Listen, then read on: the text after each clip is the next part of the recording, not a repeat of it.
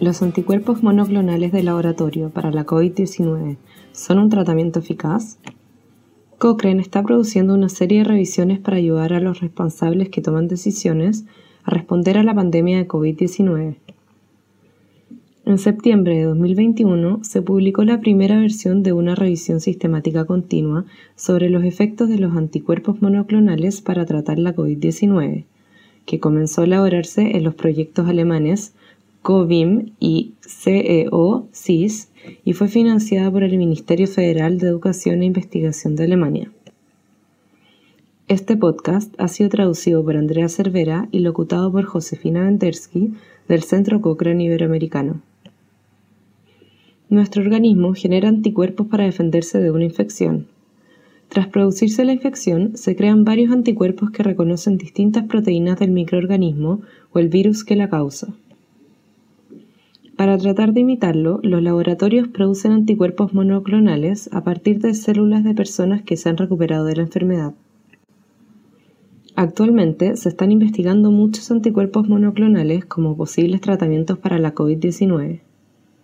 Cada tipo de anticuerpo monoclonal reconoce una proteína específica o una parte de una proteína del virus SARS-CoV-2 causante de la COVID-19.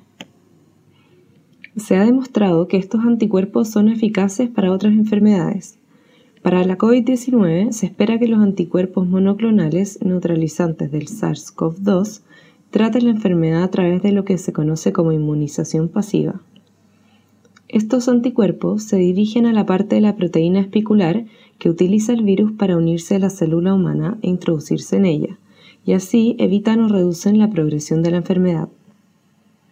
Esta revisión Cochrane continua investiga si estos anticuerpos monoclonales son eficaces y seguros para distintas variables de los pacientes, como la supervivencia, la progresión clínica, la calidad de vida y otros eventos adversos. En ella se incluyen estudios de cualquier parte del mundo, con pacientes de cualquier edad, género o etnia y con cualquier gravedad de la enfermedad COVID-19. En las búsquedas realizadas hasta mediados de junio de 2021, se encontraron seis estudios elegibles que incluían a casi 17.500 personas. Cuatro estudios investigaron a personas no hospitalizadas asintomáticas o con síntomas leves de COVID-19 y los otros dos estudios analizaron a personas hospitalizadas con COVID-19 moderada a grave. También se identificaron 36 estudios en curso, cuya evolución se vigila de forma periódica. En personas no hospitalizadas asintomáticas con síntomas leves de COVID-19, cada uno de los cuatro estudios analizó un tipo de tratamiento con anticuerpos monoclonales, lo que implica una baja certeza de los hallazgos de cada uno de los tratamientos.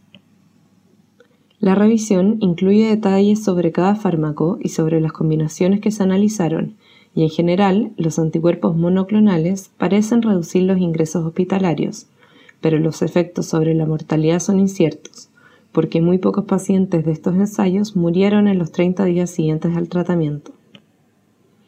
También hubo resultados contradictorios para los eventos adversos, ya que algunos anticuerpos monoclonales parecieron reducirlos, mientras que otros aparentemente los aumentaron. En personas hospitalizadas se analizó el babalanibinab, el cual se retiró posteriormente de uno de los llamados ensayos de la plataforma de COVID-19. Este fármaco posiblemente podría aumentar los eventos adversos y los síntomas graves en comparación con el placebo y tener poco o ningún efecto en la mortalidad.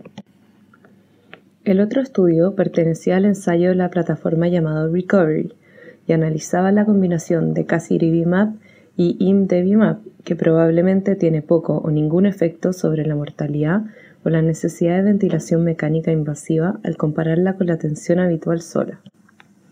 Sin embargo, los hallazgos de ambos estudios indican que podría ser una buena idea observar por separado los efectos de un subgrupo de personas que ya hubiese generado sus propios anticuerpos al SARS-CoV-2 y en un subgrupo de personas que no los hubiesen generado.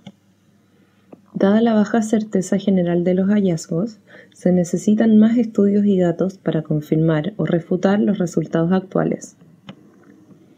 Es posible que algunos provengan de los 36 ensayos en curso que se han identificado.